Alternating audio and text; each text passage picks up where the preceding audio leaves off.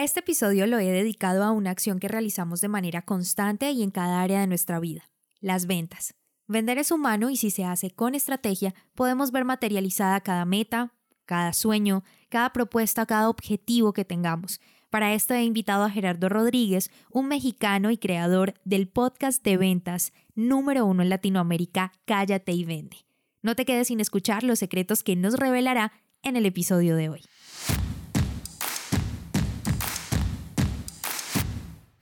Bienvenidos al podcast En Prosa, un espacio donde analizaremos cómo mejorar tus habilidades comunicativas. En este podcast, En Prosa, te ayudamos a que no seas más el tímido del grupo, que te conviertas en todo un líder y no se te dificulte expresar tus pensamientos en el momento y la manera adecuada. Hemos seleccionado los mejores temas. Tendremos entrevistas con personas que tienen experiencia en ello, donde analizaremos de manera muy sencilla, desmenuzaremos la información para que lo aprendas y practiques en cualquier área de tu vida. Soy Diana Checa. Bienvenidos. Bienvenidos y bienvenidas a un martes más de Emprosa Podcast, el podcast en español donde aprendes a comunicarte mejor. Soy Diana Checa y voy a acompañarlos en este episodio donde vamos a tratar un tema muy especial para mí y es el tema de las ventas. En alguna ocasión les comenté que yo trabajé mucho tiempo en ventas y que es una pasión, pero sin duda a lo largo de esa experiencia me di cuenta que si no entiendes el proceso y si no entiendes que la comunicación es tu mejor aliada dentro de las ventas, puede que cometas errores que te cuestan evidentemente el resultado final y es hacer que el cliente compre o obtenga tus servicios o productos. Así que en este episodio vamos a tratar un tema que estoy segura que hoy por hoy es necesario en la vida de cualquier persona y que si lo articulas con las herramientas comunicativas correctas, vas a lograr entonces ese objetivo que es entrar en la casa de tu consumidor, sea un producto o sea con un servicio. Para ello tenemos un invitado muy especial. Él es autor de un podcast muy famoso en Latinoamérica, el número uno en ventas. Se llama Cállate y Vende, este programa, este espacio creado por nuestro invitado. Además, él es un entrenador certificado con más de 13 años de experiencia en ventas. Tiene muchísimo para compartir y que hoy tenemos la fortuna de que se encuentre con nosotros y que haya aceptado esta invitación para que tengamos la oportunidad de resolver muchísimas dudas al respecto. Tengo el honor de presentarles a Gerardo Rodríguez. Bienvenido, Gerardo, a los micrófonos de Empresa Podcast y gracias por aceptar mi invitación. encantado de estar aquí, Diana. Gracias por tu invitación. No, de verdad que el honor es mío y nuestro porque al final es la comunidad quien te escucha y estará feliz después de esta, de esta entrevista, de toda la información que de seguro nos vas a regalar. Y para ya entrar en materia, pues quisiera que nos contaras un poquito más de ti, cuándo empezó esa pasión por las ventas, si hubo algún hecho o algún, algún suceso que te hizo despertar esa motivación y que por favor nos lo cuentes. Bueno, para ventas como tal, la historia es la historia es muy chistosa porque como muchos vendedores, yo entro al mundo de las ventas no voy a decir por accidente, sino por casi casi a la fuerza. Yo soy graduado de la licenciatura en mercadotecnia. Entonces, cuando recién, hace chorro mil años, cuando recién me gradué y la gente preguntaba, ¿qué estudiaste? Mercadotecnia. Ah, ventas. O sea, para nosotros era una grosería. O sea, era, era eh, equiparar mercadotecnia y ventas. Para nosotros era de las peores ofensas que podías hacernos, ¿no? Entonces, yo trabajaba en una compañía y era mi segundo empleo después de después de graduarme y trabajaba para una compañía como coordinador de ventas y mercadotecnia. De ventas no veía nada, puro marketing. En aquel entonces, Diana, no había mucho de este rollo de marketing digital.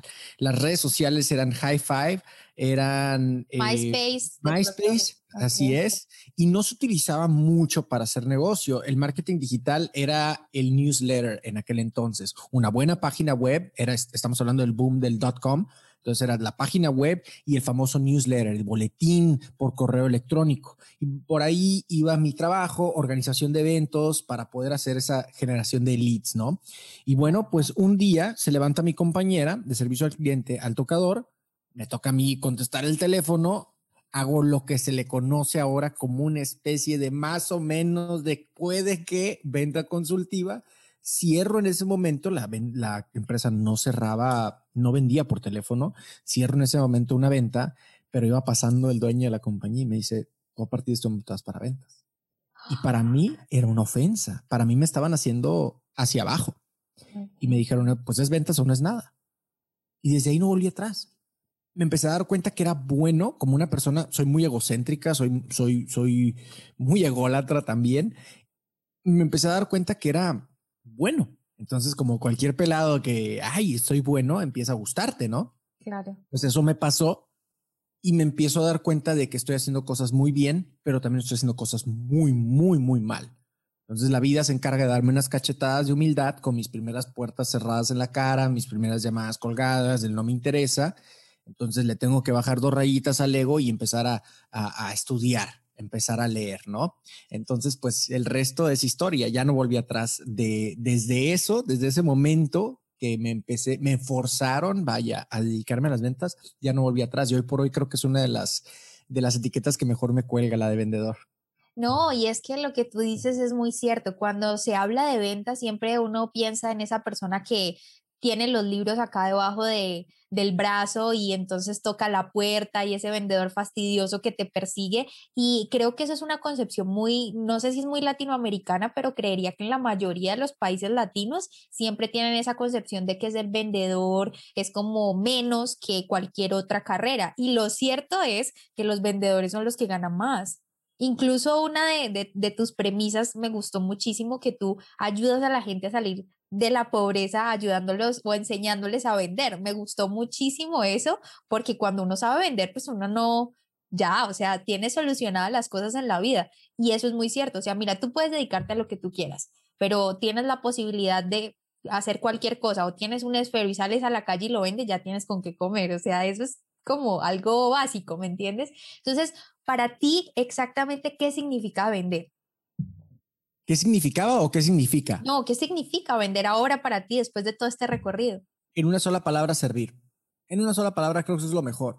Eh, y ese podría ser como mi estrella del norte, por así decirlo, ¿no? Si sirves a la gente como consecuencia de eso, puedes cerrar una venta, puedes cerrar una relación, el cual te va a traer rendimientos a largo plazo en muchos sentidos, en el sentido espiritual, personal, de relaciones, de que te conecta con alguien más, te compra mm, después en los años, qué sé yo, ¿no? Eh, primero servir y que la comisión sea una consecuencia de nosotros haber aportado. Cuando lo vemos de esa forma, la mayoría de nosotros, la mayoría de los vendedores vemos la comisión como el fin, es decir, tengo que cerrar, me interesa cerrar, necesito vender, ¿no? Sin embargo, ese no es el fin. La comisión tiene que ser una consecuencia de tu haber aportado, de tu haberle ayudado. El mercado hoy en día, los seres humanos, creo que ya no estamos tan abiertos a recibir esas llamadas de prospección tratándonos de empujar o atragantar productos, servicios, discursos de ventas trillados, ¿no? Estamos hartos y sedientos de una persona que nos dé atención, que nos valore, que nos comprenda. Y desde ahí, desde esa conexión, tal vez nos puede ofrecer algo que o mejora nuestra situación, o nos genera mayores rendimientos, o nos ayuda a sanar algún dolor, a satisfacer alguna necesidad, a generarnos un placer. Pero es desde esa conexión de la que hablo, ¿no? Por eso creo que en una sola palabra, venta sería servir. Enfócate en servir, que la consecuencia sea lo demás. Incluso en uno de tus episodios que porque la gente odia a los vendedores, hablabas de esto, ¿no? De que, o sea, tienes que ponerte en el lugar de la persona a la que estás llamando, de que está ocupada y tú le interrumpes para venderle algo. O me gustó mucho el caso de, lo que hablabas de los multiniveles, que eso es muy cierto. A veces la gente se enfoca tanto en, en obtener el resultado que el amigo que hace cinco años no veías y entonces lo llamas solamente a proponerle un negocio, pues o sea, creo que es mejor lo, lo, de la tarea, es muy cierto. Primero enfócate en escucharlo, en ver qué ha pasado, si se casó, si no, y todo eso es súper importante, ¿no? Hoy en día creo que el escuchar es una de las cosas que más hemos olvidado y una de las tareas importantísimas, y creo que tú lo decías en uno de tus posts, es que por eso los introvertidos tienen mucha suerte en las ventas, escuchan más, no hablan tanto.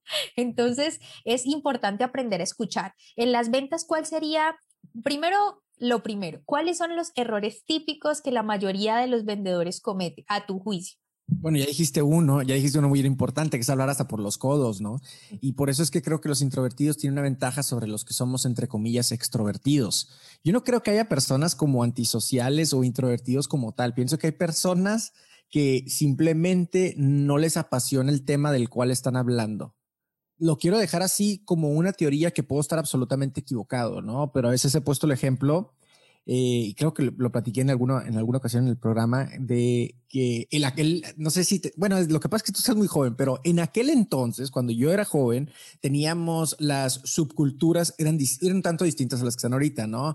Tenías a los punk, tenías a los emo, los emos fueron como que los últimos que me tocaron, en aquel entonces le llamábamos los darks, los góticos, creo que es una subcultura incluso hasta distinta, ¿no? No estoy muy enterado de eso, pero bueno, los góticos eran aquellos que utilizaban sus gabardinas negras, que a veces se pintaban, que siempre traían los audífonos enormes, ahora ya son, ya están de moda esos audífonos otra vez, pero en aquel entonces eran los audífonos más horribles que te podías encontrar, ¿no?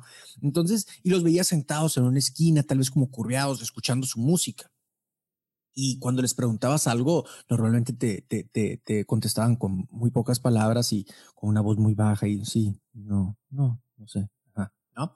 Entonces, el punto al que quiero llegar es, no voy a hacer una grosería, pero estoy dispuesto a apostar a mi perro Rambo que si tú vas con esa persona y le empiezas a platicar, le empiezas a preguntar sobre su música, sobre qué está escuchando. Ah, ¿y por qué te gusta? Estoy seguro que se va a empezar a emocionar. Tal vez no va a empezar a gritar, no va a brincar y sonreír y reírse, ¿no? Porque pues no está dentro de esa personalidad, vaya. Pero ciertamente va, va a aparentar, estoy entrecomillando, ser menos introvertido o ser menos antisocial, no que una cosa sea la misma, ¿no? pero a lo que voy es, Regresando, ¿cuáles serían las desventajas? Número uno es hablar hasta por los codos. Ahí los introvertidos nos llevan ventaja los que hablamos a diestra y siniestra. Número dos, no hacer preguntas. La mayoría de los vendedores dice, no pregunta, no busca eh, identificar cuál es el verdadero problema a resolver en, caso de, en el caso de su prospecto, ¿no? en el caso de la persona que tiene enfrente. Y un tercero, si me lo permites, es no hacer suficientes preguntas interesantes, preguntas generadoras de valor. ¿Cuáles son las preguntas generadoras de valor? Aquella pregunta que al vendedor le sirve, pero al prospecto le sirve contestarla también. Es decir, aquella pregunta que proyecta al vendedor como un experto en su industria. Alguna pregunta que yo puedo aplicar como experto en la mía, que es ventas, yo le puedo preguntar a un gerente de ventas, cuáles son las tres eh, objeciones de venta que normalmente se topa tu equipo de ventas. Esa pregunta a mí me hace ver como un asesor, como una persona que domina el tema y al mismo tiempo le ayuda a mi prospecto, puesto que le estoy haciendo un ejercicio como de pensar, de identificar cuáles son sus áreas de oportunidad. O sea, ya de alguna forma ya hasta le estoy ayudando por el simple hecho de hacer esa pregunta, ¿no? Entonces, son los tres. Número uno, hablar menos Número dos, hacer preguntas. Número tres, hacer preguntas generadoras de valor. Esos serían mis tips, ¿no? Para contrarrestar los típicos errores en las ventas. Bueno, eso que dices de hablar mucho, a mí me pasa un montón, pero he y estoy siempre atenta en estos momentos, o sea, como que he cambiado el chip a estar más atenta a lo que me dicen las personas y a escucharlas, pero activa y, empáticamente, o sea, como de que estar de cuerpo y mente presente, porque a veces es como tienes la oportunidad de estar con la persona, pero estás pensando en, en que tienes este problema, no sé qué, entonces como que la gente te habla y la información te entra y, y te sale también al mismo tiempo, entonces eso evita que tú tengas una conexión real y al final las ventas sí o sí son de conexiones, son de relaciones. Y hablando de ese tema de que a veces estamos pensando en otra cosa, ¿cuál sería ese consejo que tú le puedes dar a un vendedor que debe quitarse de la mente cuando quiere empezar a vender, hacerlo de manera profesional? ¿Qué es lo que tiene que olvidarse? Porque a veces pasa mucho que cuando tenemos conocimiento en algo, ¿sí? Tenemos un conocimiento elevado en algo, somos profesionales, tenemos especialidades de todo, creemos saberlo todo, pero las ventas es otra manera, o sea, tú no vas a llegar a contarle pues tu tesis de grado a, un prospecto porque pues no, no, no va a resultar nada, a pesar de que sí es, es importante la información, ¿cómo lograr entonces que la gente haga una venta de manera profesional olvidándose de qué? ¿Qué sería ese elemento que tienen que empezar a olvidarse y dejarlo atrás? Me, me, encanta esta pregunta y lo que les voy a compartir es una herramienta que es una de mis principales herramientas, no nada más a la hora de vender, sino a la hora de tener una sesión de mentoría, una sesión de coaching. Casi no hago coaching. Importante decir que son dos cosas diferentes, mentoría y coaching. Y, bueno, antes de, antes de soltarte esta bomba, Diana, quiero comentarte, ¿no? Tú tienes eh, un podcast sobre comunicación, tú eres experta en comunicación. Y bueno, la gente que te escucha, creo que es importante, no me dejes mentir, tú eres la experta, eh, comunicación, para que exista comunicación tiene que haber dos roles, el que el que explica, el que habla y el que recibe, el que escucha. Sin embargo, esos roles están intercambiándose continuamente. Si tú quieres ser un mejor comunicador, creo que la, mayoría de las personas entendemos, quiero ser un mejor comunicador eh, para ser conferencista, ¿no? O para tener mi podcast. Es, es que tengo que ah, eh, desarrollar mis habilidades de comunicación. Bueno, asegúrate que dentro de esas habilidades esté esta que te voy a comentar, porque para poder ser un buen comunicador, también tienes que ser una buena persona es un buen receptor de comunicación. También tienes que saber recibir retroalimentación para poder adecuar, adaptar tu mensaje a la persona que tienes enfrente y de, y de verdad eh, hacer más eficiente el ejercicio, ¿no? La herramienta con las la cual les quiero dejar el día de hoy es una de las nueve maestrías que aprendí del coaching. Yo soy practicante como tal, no soy coach certificado, no es parte de mi carrera. Sin embargo, la estudié por un par de años y esta maestría, digamos, esta, eh, una de estas nueve reglas es, la, es una de mis principales herramientas hoy hoy en día. La maestría se llama la escucha con compromiso. La escucha con compromiso se refiere a escuchar con todo el cuerpo, a que no existe nada más para ti en ese momento más que la persona que tienes enfrente. Vamos a partir en dos lo que te acabo de decir. Lo primero es escuchar con todo el cuerpo. Cuando hablamos de escuchar con todo el cuerpo, no solo me voy a lo típico de escucho lo que está diciendo el cliente, no solo, todavía hay otros que dicen, bueno, la tonalidad, otros todavía más arriba dicen lenguaje corporal. No queda ahí. Escuchar con todo el cuerpo significa de verdad tratar de conectar hasta tu forma de estar eh, posicionado, ya sea a través de una cámara o frente a la persona, que puedas conectar con él o con ella, sentir su energía. Se escucha muy locochón, se escucha muy fumado esto, pero creo que todos hemos pasado por un momento donde Tal vez yo estoy platicando en un salón y de repente llega Diana o una amiga de Diana y te quedas, ah, canijo, ¿quién es esa persona? O sea, no es de que volteaste a ver, no es de que llamaste la atención con la vista, simplemente sentiste la energía de una persona en la habitación. Entonces, eso, eso forma parte de lo que estoy diciendo.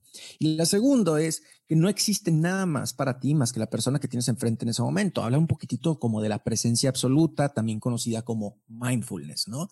Que es, en este momento no existen mis deudas, no existen mis hijos, no existe eh, mis otros clientes, los problemas, el hecho de que se le acaba de prender el foquito de, revisar motor en, eh, a, mi coche. No existe nada de eso más que la persona que tengo enfrente, porque lo único que existe es el momento presente. Y en el momento presente estoy frente a esta persona. Cuando uno se enfoca a aplicar la escucha con compromiso y tener la presencia absoluta con la persona que tiene enfrente, logra esa conexión. Empezamos a recibir magia como, ¡Eh! esto, tienes cinco minutos de haber conocido a la persona y esto no se lo había platicado ni a mi mamá, pero no sé, me diste confianza.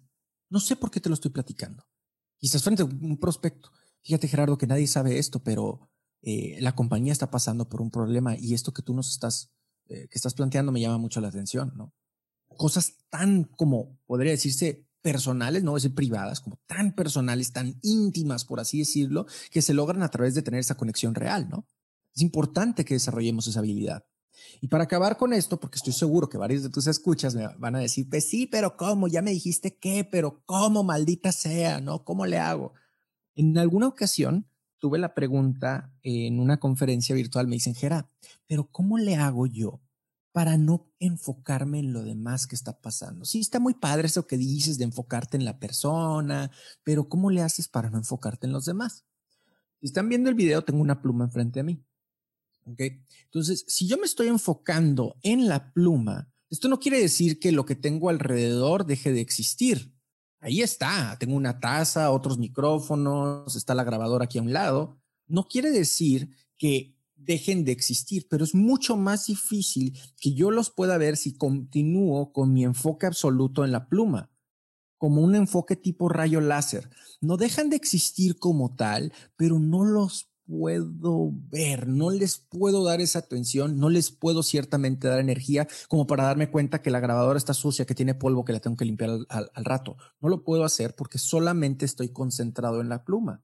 Y cuando estoy 100% concentrado en la pluma, a, veces como que me doy cuenta, ah, canijo, nunca había visto que tiene estos puntitos amarillos. No había visto que el logo significa esto. No me había dado cuenta que el plástico y así, ¿no? Empezamos a descubrir más cosas y tenemos esa conexión real. Entonces, nuevamente, ¿cómo es? Es con un enfoque absoluto. Y un último truco es manténganse observadores de los pensamientos que tienen. Los vendedores normalmente estamos etiquetando los prospectos y los etiquetamos mal, ¿no? Por ejemplo, estoy con Diana y le quiero vender un seguro y Diana, y, yo empiezo a pensar cosas feas de Diana, así como, ay, se ve que no, que no tiene dinero. Se ve que es de las enfadosas, que no va a comprar. Uy, se ve que nada más está pidiendo información. Nada de eso existe. Solamente lo estoy pensando. Si lo estoy pensando, quiere decir que no estoy con Diana, quiere decir que estoy acá, en mi cabezota. Cuando me convierto en observador de mi mente, esto lo estoy sacando del libro eh, El poder de la hora de Cartol. Cuando me convierto en observador de mi mente, es como como si esos comentarios dejaran de tener tanta energía o simplemente dejan de existir y puedo enfocarme en lo que tengo enfrente. No, creo que lo has explicado demasiado bien porque me ha quedado clarísimo que no solamente se trata de, estar ahí en el cuerpo y creer que porque estamos en la dirección frente al prospecto ya está, y es muy profundo todo lo que acabas de decir, porque hoy en día y con este tema de los celulares, incluso algunos vendedores y me ha tocado recibir atención de algunas personas que están ocupadas en cualquier otra cosa menos en lo que yo realmente quiero y en lo que necesito. Y no solamente se trata de escuchar, sino escuchar con compromiso, que ya no lo explicaste eh, espectacular, de una manera muy, muy, muy amena, además que lo entendí perfecto, sobre todo con lo del, lo del lapicero, que, que me causó mucha, mucha curiosidad esto, y es que cuando tú dices que le decías lo de los punticos amarillos que no me había dado cuenta, eso es muy cierto. A veces pasamos por alto detalles que nos sirven para rebatir objeciones, por ejemplo, detalles tan pequeños, tan mínimos que no, no cualquier persona se daría cuenta solo si escuchamos con compromiso, como ya nos explicaste. Y justamente iba, iba a preguntarte algo con el tema de las objeciones y de los juicios que mencionaste hace un rato. Normalmente estamos haciendo los juicios Sí, eso, eso, eso es normal en nosotros, pero ahí está en, en, practicar todo este tema de la escucha con compromiso para no estar ocupando nuestra mente de los pensamientos o de esos juicios que no tienen validez, sino prestar atención a lo que nos dice el prospecto. Pero ¿qué pasa en esas situaciones en las que yo estoy con, con un cliente? Yo en algún momento bueno, a mí me gustan mucho las ventas, de hecho, una gran parte de mi vida he trabajado en ventas, pero me ha pasado, por ejemplo, que he tenido un cliente de esos que, que de por sí tienen una actitud como empiezas a hablar con ellos y, y me tocó este caso específico, como de que le dije, hola, ¿cómo estás? No, no sé, usted es la que me va a vender, no yo. Porque yo iba a una cita, o sea, íbamos a hablar de, de, de unos productos de belleza que yo estaba vendiendo y me respondió así. Y la verdad, en ese momento no supe qué hacer, porque existen clientes que tienen esa energía como de que a mí no me vas a vender o como esa actitud de que yo si no me dejo vender, yo no le voy, yo yo sé que me vas a vender, pero yo, a mí no me vende nadie. ¿Sí me entiendes? Como con esa actitud, me han tocado algunos casos. En esos casos, ¿qué recomiendas hacer tú? Recomiendo que, miren, tú dijiste algo bien importante. Dijiste que naturalmente nosotros juzgamos o etiquetamos a las personas, ¿no? Es mera naturaleza. Ok, lo que les quiero recomendar es empiecen a etiquetar a sus clientes de una forma que les convenga.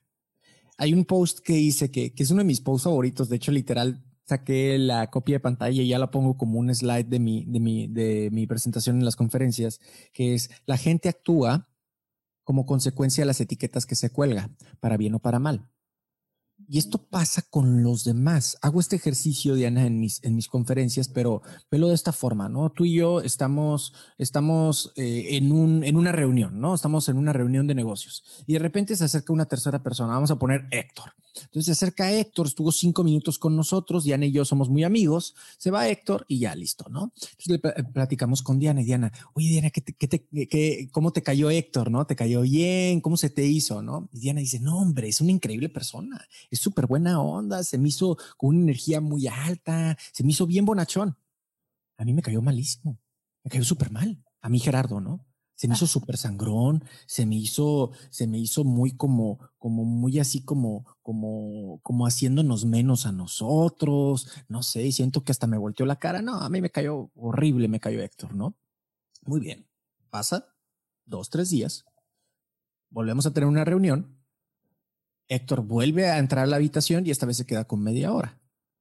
Le pregunto a tu audiencia, si volvemos a hacer el ejercicio donde Diana me pregunta qué tal te cayó Héctor y, platicamos al respecto, ¿qué cree que va a pasar? ¿Qué creen que va a pasar? ¿Qué crees que pasaría, Diana? ¿Crees que Héctor ahora te cayera mal y que ahora a mí me cayera bien? ¿O qué crees que pasaría?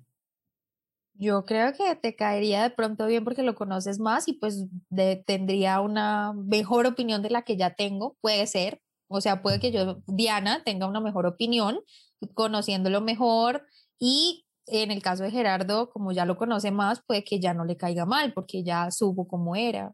Puede ser, ¿no? Puede ser. A medida que conocemos a las personas, tienes toda la razón. A medida que conocemos a las personas, pues eh, nos damos cuenta de, del valor que ofrecen, ¿no? Lejos de la primera impresión que nos ocasiona. Sin embargo, eso no es la realidad la mayoría de las veces. La mayoría de las veces. Ya estamos predispuestos, sí, tienes sí, razón. Exactamente. Que ya como que me cayó mal la primera vez, entonces como de que ya no hablo tanto delante de él o hago comentarios feos y entonces ya empezamos a chocar porque obviamente Héctor también se va a sentir como atacado o ofendido con la actitud y pues no va a terminar muy bien la reunión.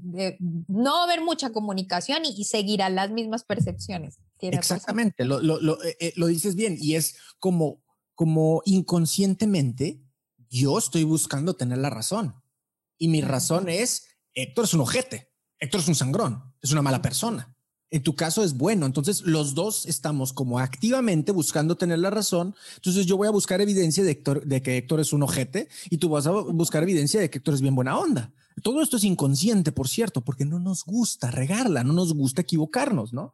Ahora, Gerardo, ¿qué demonios tiene que ver esto con ventas? Bueno, si ya estás etiquetando tus prospectos, mi recomendación para ti es etiquetarlos con etiquetas que te sirvan. Oye, qué buena onda es este cuate. No, la gente se ve que es bien buena onda. Eh, los clientes hoy se portaron a todo dar conmigo. La gente, la verdad es que siempre me trata muy bien. Y te vas a dar cuenta que como por arte de magia, esto no es el secreto ni la ley de la atracción. Simplemente es como estás actuando tú, porque inconscientemente estás buscando tener la razón, pero ahora de unas etiquetas que a ti te sirven. Cierro con esto. El tema, el tema aquí es actuar en consecuencia. Ya, te lavas el cerebro, vaya. Lávate el cerebro con algo que te convenga. Etiqueta a tus clientes con algo que te convenga. Regreso a tu ejercicio del, a tu caso del, del cuate que le querías vender maquillaje, la persona que, que le querías vender maquillaje y que te dijo, a una señora, bueno, la señora que, y no sé, tú dime, tú me vas a tratar de vender. Les diría dos cosas con respecto a eso. Número uno, yo me hubiera muerto de la risa y hubiera dicho, pues si se deja así, me hubiera reído. O, ah, bueno, pues vamos a ver cómo nos va, pero riéndonos, pues, eh, tomándolo con humor. Y al principio decir, ah, esta persona, qué chistosa está, qué curiosa es. Y se te vas a dar cuenta que como arte de magia empieza a bajar su defensa. Y te diría una segunda cosa, y esto va para todos. ¿eh? Tú dijiste que te gustaban mucho las ventas. Mira, hay personas que dicen, ay, no, a mí no me gusta que me vendan, no, no, es bien difícil que me vendan a mí, es bien difícil que me convenzan. Sí, pero ¿sabes cuándo te lo dicen? Cuando estás frente a ellos, ya tienen una cita. O sea, ya tienen una, una reunión de ventas. Déjeme decir unas cosas. Si, si, si tú piensa de esta forma, vuelve, vuelve al ejercicio de la etiqueta, ¿va? Okay. Etiquétate de esta forma. Si tú conseguiste la reunión de ventas, tienes media venta hecha tiene que a fuerza haber, aunque sea una diminuta parte de interés por parte de tu prospecto para que éste haya decidido darte un espacio en su agenda, sino como para qué demonios lo hubiera hecho. Entonces entiende tú también que tienes ya un camino muy bien recorrido, con muchas oportunidades. El problema es que la mayoría de los vendedores cree que consigue la cita y apenas es el comienzo, que ya es, bueno, tengo que empezar desde el principio, vamos a hacer todo esto y le voy a platicar. No, no, no, no, no. Ya la persona está interesada. ¿Tú crees que no googleó tu nombre, el nombre de la compañía? En tu caso de que era maquillaje.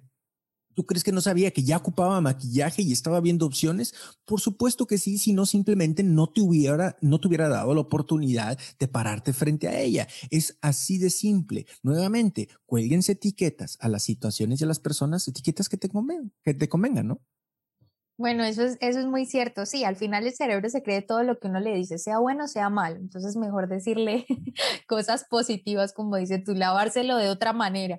Porque bueno, lo cierto es que yo estaba empezando en esta compañía a vender eh, estos productos y la verdad mi impresión, o sea, me sentí atacada, me sentí intimidada muchísimo, pero sí lo hice, o sea, no me reí del tema, pero lo que pasó fue que sí seguí como que, ah, bueno, listo, entonces sigamos, como que no ha pasado nada, pero sí me achanté un poquito.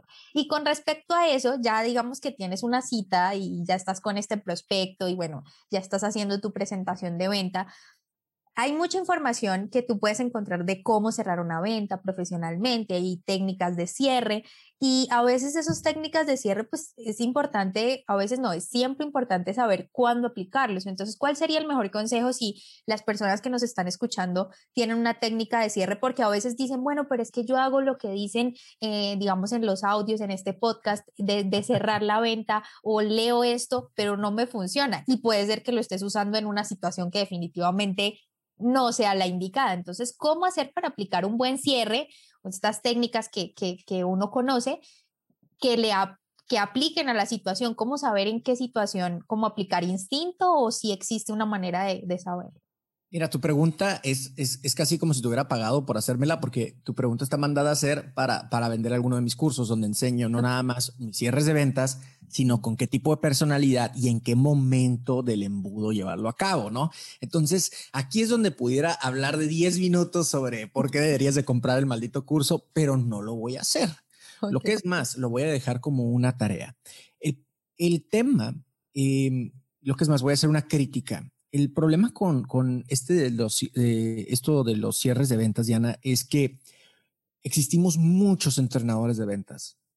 Hay muchísimos conferencistas de ventas, los de marketing también le tiran a ventas, los de negocios también le tiran a ventas y los de ventas también le tiramos a lo que sea, ¿no? Ya hasta tienes eh, gurús, conferencistas que hablan de ventas y al mismo tiempo te ponen a hacer, no sé, una dieta vegana, por poner un ejemplo, que se me hace muy raro, así como que, oye, güey, seguro que me estás hablando de ventas. Bueno, el, el punto al que quiero llegar es de que hay muchos programas sobre cierres de ventas y a mí eso me disgusta particularmente, porque la mayoría de nosotros, como todo ser humano, en cualquier cosa, nos encanta ver la pura punta del iceberg. Entonces, la punta del iceberg, ¿qué es? Necesito cerrar más. No te imaginas la cantidad de veces que clientes me han llegado y me dicen, Gerardo, lo que pasa es que ocupamos una capacitación de cierres. Necesitamos que nuestra gente sepa cerrar más. Mi respuesta siempre ha sido la misma. Bueno, pues lo vamos a revisar, déjame platicar con, tu equipo y vamos viendo qué onda. La enorme mayoría de las veces no ocupan una capacitación de cierre de ventas. Lo que es más, me voy a atreverle a decir a tu audiencia que no necesitan comprar jamás un programa de cierres de ventas, ni un libro, ni un curso, ni nada. Lo que te quiero recomendar más bien es que vayas hacia atrás, vayas hacia la base, ¿Cuáles son tus hábitos de prospección? ¿Tienes delimitado cómo es tu cliente ideal? ¿Dónde está? ¿Qué tanto tiempo le dedicas a conectar? Escucha la palabra que estoy utilizando. ¿Qué tanto tiempo le dedicas a conectar y conocer gente que cumple el perfil de tu cliente ideal. No dije visitar y, empezar a vender, no, no, no. Conectar con ellos, hacer relaciones con ellos. Eh, ¿Qué tanto tiempo le dedicas? ¿Qué tanto hábito tienes esto? Para empezar, ¿tienes bien delimitado cuál es el perfil de tu cliente ideal? Sí, qué bueno. ¿Cuáles son tus hábitos para estar conectando continuamente con esas personas? Después de que me hayas contestado eso, ¿qué tan seguido estás cuidando tus relaciones? ¿Qué tan seguido marcas sin agenda como para estar desarrollando y tener esa conexión un poco más amplia, no solo con tu perro interés de quererle vender algo, ¿no? Como es el caso de lo que me burlo mucho en multinivel, que le hablas a tu amigo de la primaria, no le has hablado en 10 años, te vale madre cómo está, y le marcas para invitarle un café porque estás muy emocionado de que entraste a un nuevo proyecto y que quieres platicarle al respecto, ¿no? Entonces, a mí eso se me hace, se me hace grosero, se me hace grosero porque estás pidiendo algo. A ver, güey, no, no me has marcado en 10 años, tú y yo ya no tenemos una relación, maldita sea, si hay una pequeña ceniza, pues aviva esa chispa empieza a hacer esa llama, esa llama se llama relación, conecta, haz mantenimiento de contactos, ese es, el hábito que, del cual estoy hablando, que platico mucho en mis capacitaciones, mantenimiento de contactos, que es hablar sin, sin, sin esa agenda, es hablar sin pedir nada, es hablar para ver cómo estás, cómo está tu familia, en qué te puedo ayudar yo, dónde estás trabajando, ¿no? Bueno, acabando el punto, sería eso precisamente. Tal vez no necesitas hablar de mucho de cierre, tal vez lo que necesitas es voltear hacia atrás porque uno no puede cerrar a una persona que no va a ocupar o no va, no va a verse tan beneficiado con tu producto o tu servicio. Lo que es más, lo dije mal, porque sí lo puedes hacer. Sí, sí puedes cerrar a un cliente que no cumple bien con tu perfil, pero sabes que es la última vez que te van a comprar. Hay algunos entrenadores de ventas, y con esto cierro mi punto, Diana, que dicen que ellos pueden vender piedras. Yo he estado en esas capacitaciones, me capacito constantemente. Y hay algunos que dicen, yo le puedo, yo puedo vender piedras, yo puedo venderle nieve a los esquimales, yo puedo venderle arena a los árabes. Soy tan buen vendedor, soy el mejor vendedor del mundo. Y, hay quienes dicen, quien tienen esa cara para, para, para presentarse al mundo de tal forma, ¿no? Interesante. Yo no. Yo no soy el mejor vendedor del mundo. Yo no le puedo vender arena a los árabes. Yo no puedo vender ni a los esquimales. Yo no puedo vender piedras. ¿Sabes por qué? Porque yo no creo en eso, a menos que sean piedras preciosas. Eso está chido, si lo puedo hacer. Este, pero yo no creo que tanto beneficio, o por lo menos en este momento de mi vida, yo no puedo verle un beneficio a venderle nieve a los esquimales yo no puedo ver de qué forma estoy impactando positivamente la vida o la operación de un esquimal si le vendo nieve, porque yo mismo no estoy convencido. Yo no estoy convencido sobre el valor que es vender piedras. Si tú eres capaz de manipular a las personas para tener una satisfacción a corto plazo, eso no te hace el mejor vendedor del mundo, eso te hace un manipulador. Y sabes qué? Esa gente no prospera mucho que digamos. No le vuelven a comprar una segunda ocasión. Te saliste con la tuya, vendiste una cubeta de nieve. Felicidades, bien por ti. La próxima vez, ¿te van a recomendar? ¿Van a hablar bien de ti? ¿Van a querer comprar otra vez contigo la próxima vez que digas, ahora traigo este otro tipo de nieve? ¿Qué onda? ¿Te van a abrir la puerta? No sé, no creo. Entonces, por eso, cuídate también de quien dice quiénes son los mejores vendedores. Me salí un poquito del punto, regreso. Bases. No nada más veas la punta del iceberg. Los cierres son consecuencia, no son el, no son el inicio. Bueno, eso es, eso es importantísimo porque sí, a veces es como de que no, que yo tengo, en, en Colombia le decimos parla, le decimos parla, como no, es que es tan bueno, tan buen hablador, no sé cómo le digan en México, no sé si mm. tengan un nombre para eso, pero es como que, uff, tiene una parla, tiene, mejor dicho, una facilidad para convencer a la gente. Y también creo que ese es uno de los problemas que hoy por hoy tiene la visión de la gente hacia las ventas. Hoy en día ya sabe la gente que sí o sí es necesario vender, pero el tema es que cuando tú te presentas como vendedor, la gente tiende a decir, no, este manipula, es, es, es, un, me convence de lo que sea y no, no, no, con esa persona, o sea, como que el vendedor lo toman por ese lado, ¿no? Entonces, eso sí es, es muy cierto, pero todo eso que dices eh, también es, es, es, importante recalcarlo muchísimo, el tema de, de si realmente estás vendiéndole a la persona correcta y algo que le sirve, porque tú lo dijiste al inicio del episodio, las ventas son servir.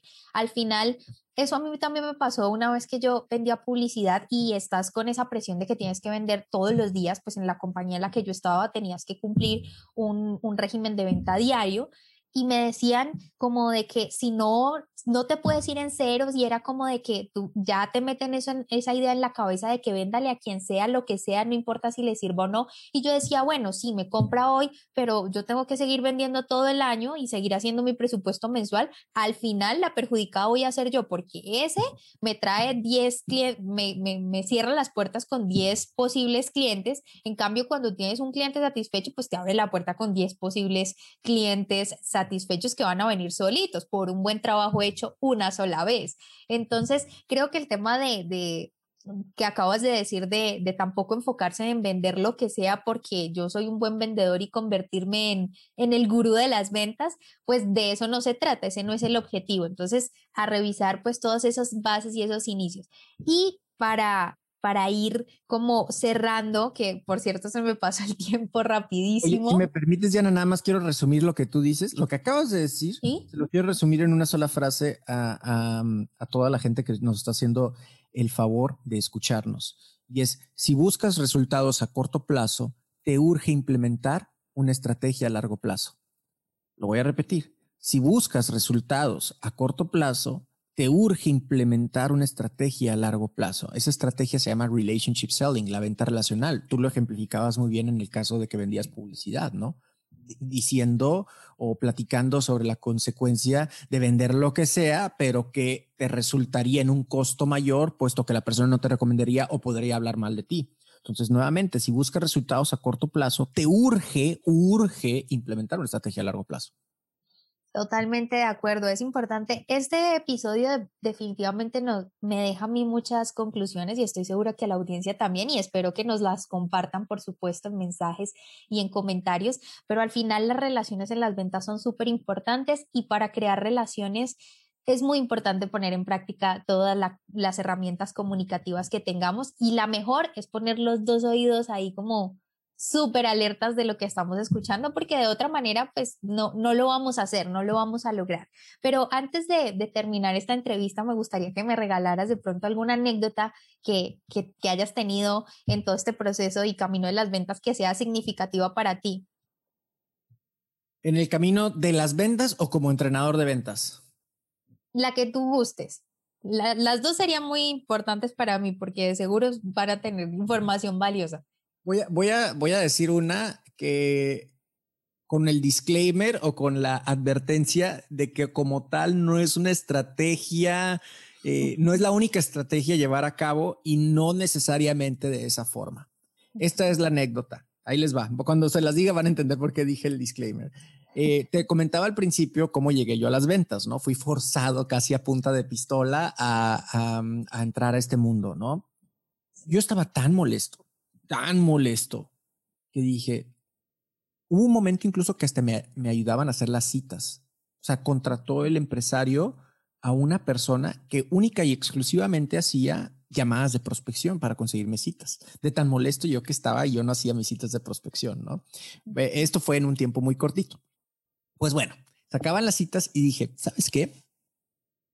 No voy a decir la grosería, no voy a decir la palabrota, pero inserta aquí la palabrota, la más fuerte que, que se te ocurra, ¿va? Iba en, mi, en mi carro y sabes qué, al demonio, al demonio. Yo no voy a, yo no le voy a estar ayudando a, a esta empresa, no voy a hacer nada. Oye, tengo la cita. Hasta, hasta eso me considero una persona responsable y una persona ética. Y iba, iba puntual y todo, pero ¿sabes qué? No voy a vender nada. No les quiero ayudar. Así que, si ya tengo el tiempo, pues voy a empezar a ser un amigo. Y así, lo que voy a hacer, me voy a ir a cotorrear a las personas. Literal, esa fue mi forma de pensar. Pobre, si tú quieres, sí, tienen, tienen todo el derecho de calificarla como quieran, ¿va? Este, de, de pobre, de irresponsable, de, grosero, de inmaduro, ciertamente. Estoy hablando en aquel entonces, tenía 19 años cuando esta historia pasó. Y, este, digo, no, pues me voy a ir a ser de un amigo. Entonces yo llegaba con los compradores, ¿sabes qué onda? ¿Cómo estás? Este, bien, bien, ¿qué onda? ¿Y qué, a, qué, fabrican aquí? ¿Qué, ¿En qué les puedo ayudar? ¿Qué necesitan? ¿Cuáles son tus broncas? Porque yo estaba buscando hacer una amistad. ¿Y cómo es la mejor forma de tener una amistad? Pues empezar a ayudar a las personas, ¿no? O sea, buscar conectar con ellos a través de darles algún valor. Y ya me daba cuenta de, ah, veía que tenía algún, algún logotipo, alguna foto de su equipo de fútbol favorito o algo así, pues, pues sacaba plática del fútbol una técnica muy trillada de ventas, ¿no? Por cierto, pero sacaba plática. Ya después de la media hora, 40 minutos de estar platicando de la, eh, desde el fútbol hasta la empresa y todo, pues me decían, todo esto que vendes tú. Ah, vendo este tipo de cosas, pero hasta lo ninguneaba, ¿no? Eh, este tipo de cosas. Oye, güey. Sí, güey, es así como decirte pana, ¿no? O parce, ¿no? Parce, parce, acá sería parce. parce, ¿no?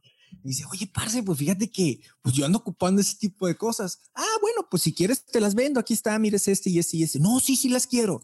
Y empecé a tener resultados de eso, Diana. Empecé a tener resultados de yo ir a cotorrear con las personas porque mi objetivo era ni siquiera era ayudarle a la empresa. Yo dije, quiero ir a hacer amistades porque no quiero ayudar, no quiero vender, no me gusta esto. Y empecé a tener resultados. Entonces, Como les dije en el disclaimer, no necesariamente esto es una técnica, pero fíjense desde dónde parte el asunto. ¿Cuál era, ¿Cuál era la regla? La regla es voy a ir a hacer una amistad, voy a conectar con alguien, vamos a buscar cómo ayudarle. Ya después fui puliendo todas estas habilidades, después fui madurando, evidentemente. Hoy a mis 35 años, pues solo puedo decir cosas buenas de aquella empresa y gracias a Dios y gracias a el, el ingeniero que me, que pasó esta, esta situación que me forza, digamos, a, a te entrar obligó, a Te obligó. Es como parte de mi familia. No hay día que lo vea que no le agradezca eso. Si se lo digo de viva voz o simplemente se, lo, lo pienso, pero es una persona con la que estoy sumamente agradecido porque él vio ese talento y no me dio esa opción. Que si me hubiera dado opción, muy probablemente no hubiera tomado la opción adecuada. Entonces, a veces nos vienen bendiciones en forma de problemas, en forma de desgracia. Y uno nunca sabe si esto puede ser lo mejor que te pudo haber pasado en la vida. Mm. Qué bonita reflexión, porque si es así, a veces creemos que los problemas no, nos ponemos en el papel de víctimas, ¿no? Como de, de que pobrecita yo, pobrecito yo, todo lo que me está pasando, pero ahí es cuando nacen todas esas ideas creativas, ahí es cuando nacen todo este tema que me estabas contando ahorita la anécdota y, y yo digo, mira, o sea, para ti lo que significaba una, no sé, como decimos acá, una jartera, irse allá a vender porque no le voy a vender y con esa actitud y lograste descubrir en ese camino que tenías un talento para conectar con las personas y que sin duda eso te, te servía en las ventas, o sea, sin querer también lo hacías, o sea, porque tenías ya ese talento. Y me acordé mucho de, mi jefe cuando yo vendía publicidad, eh, mi jefe también hacía algo así como lo que tú, como lo que tú hacías. Ella iba y a mí no me gustaba incluso salir con ella porque como teníamos esa premisa de vender todos los días, ella iba contigo a la venta porque a veces ella te acompañaba como para revisar el trabajo y se sentaba a hablar con el cliente como una hora y no habíamos hablado nada del tema de, de a lo que íbamos a vender. Entonces yo era como que, Dios mío, yo tengo más citas, yo tengo que vender. Yo estaba como tan angustiada que yo decía, pero ¿por qué no le vende? Cerremos ese contrato ya.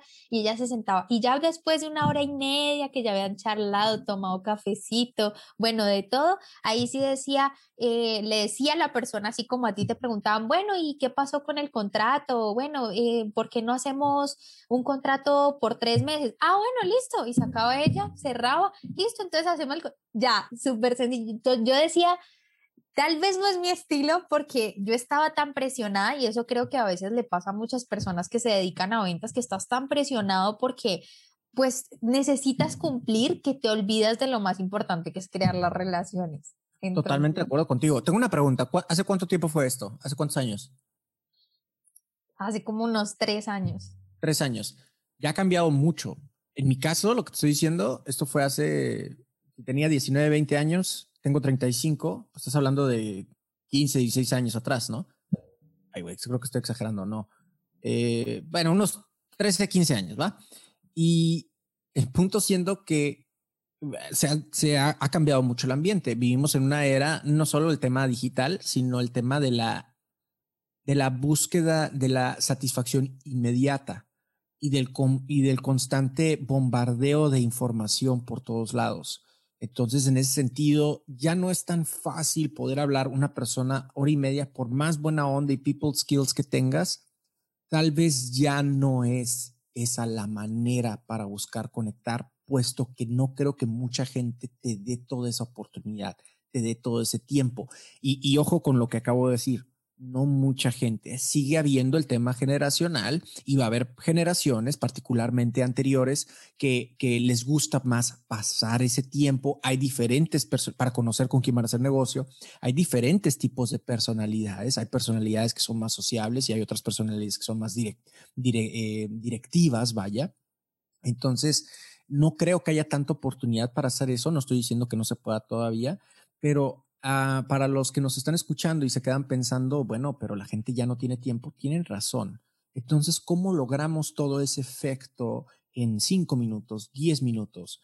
Bueno, hay que hacer esas preguntas generadoras de valor, hay que hacer esas preguntas donde conectamos con nuestros prospectos y al estar haciendo esa pregunta ya le estamos ayudando y al mismo tiempo nos estamos proyectando como expertos, como expertas de nuestra industria. Entonces, ese es el ajuste que podemos hacer en esta era de la gratificación inmediata, ¿no? De la búsqueda de la gratificación inmediata, de no estoy dispuesto a esperar para ver resultados. Ya no quiero hacer dieta, quiero verme bien bien buenote mañana. Ya no quiero, ya no quiero hacer tantas pesas, quiero tener músculos en una semana. Ya no quiero eh, tener que estudiar más y trabajar tanto. Quiero hacerme millonario con magia a través de mi celular y para el día de mañana ya estar grabando como influencer en un yate y cuánta cosa, ¿no? Buscamos eso inmediatamente. Entonces, ¿de qué forma te estás adaptando a esa era también, no? Y eso es lo que dices es cierto. Incluso sé que a pesar de que era ah, hace muy pocos años, tres, cuatro años, lo cierto es que ella sí es, eh, es una jefe muy de la vieja escuela de las ventas. Ella sí es de las que iba a tocar la puerta. Entonces, ella siempre transmitía eso, de que si a ella le tocó así, así es como se hacen y ese es el método porque a ella le funcionó, ¿me entiendes? Entonces también era difícil pues como el tema de adaptarse y, pues la entiendo, porque hay muchas personas que tienen como esas percepciones de que las ventas se hacen así, pues sí hay que adaptarse, sí, pero sin dejar muy de lado mis creencias y toda la experiencia que yo tengo, porque también está este tema de que la gente cuando recoge este tema de, la información, de, que ya la adopta y la propia y ya se siente cómodo en eso, entonces ya le quedan algunas personas, y me lo han comentado, pues personas que, que aún se dedican a ventas, que les cuesta mucho adaptarse al tema de, de que ahora entonces hacerlo por redes sociales o hacerlo por, si me entiendes? Entonces, también está el otro extremo, los que son súper inmediatos, que son la mayoría de los clientes, y también está el tema de las personas que se dedican a las ventas y que les cuesta de pronto adaptarse, porque sí he escuchado y ha llegado muchas personas a mí con el tema de la asesoría porque de comunicación, porque dicen es que yo veo a esos muchachitos hablando ante una cámara y yo no siento que yo pueda hacer lo mismo y se me dificulta a mí vender porque yo no puedo hacer lo que ellos hacen o no tengo esa facilidad. Entonces siempre pues se entra ahí como en otros temas y ya nos estamos desviando, pero sí quería como dejarlo, dejarlo claro, ¿no? Que también está el otro extremo. Totalmente de acuerdo. Eso sí es, es muy cierto, pero bueno, el tiempo se nos acaba. Feliz de haberte tenido acá. Yo creo que las enseñanzas que tuvimos en, esta, en, esta, en este episodio son increíbles. Realmente me llevó mucho el tema de la escucha con compromiso. Me llegó, me llegó muchísimo porque creo que no la conocía así como tan profundamente. Así que muchísimas gracias de verdad, Gerardo, por tu tiempo quisiera que le contaras a, mi audiencia dónde te pueden encontrar, si quieren, en cualquier parte de, los países que nos escuchan, en qué momento o cómo se pueden acercar a ti para acceder a tus servicios. Bueno, pues pueden, me pueden conectar, me pueden contactar a través de las redes sociales. La que más utilizo es Instagram, particularmente. Eh, perdonando la palabrota para mis parces colombianos, ya sé que allá es una palabrota muy fuerte, acá tiene una doble connotación. Me pueden encontrar como arroba cabrón de las ventas en Instagram y Facebook y em, invitarlos a escuchar el programa, que se sirvan de mi contenido. hablabas de, de, cómo contratarme y todo. Bueno, pues antes de hablar de contrataciones y capacitaciones, sírvanse del contenido. Ya son más de 200 horas. Estamos hablando de casi 200 episodios de un programa totalmente gratuito que habla solamente de ventas. Lo pueden encontrar y escuchar de forma gratuita como Cállate y Vende. Hoy por hoy el podcast de ventas número uno en Latinoamérica. Y bueno, pues desde ahí me va a encantar poder conectar con ustedes y poderles servir a través de mi contenido gratuito. Agradecerte nuevamente, Diana, la invitación. Me encantó poder platicar contigo y con tu audiencia el día de hoy. Bueno, y a ustedes ya saben que tenemos una cita en un próximo episodio. Si te gustó este podcast, compártelo. No olvides suscribirte para recibir más información www.enprosa.com y síguenos en Facebook, Instagram, Twitter y YouTube, arroba en prosa podcast, arroba en prosa podcast, para que te enteres de nuestras novedades y nuevos programas.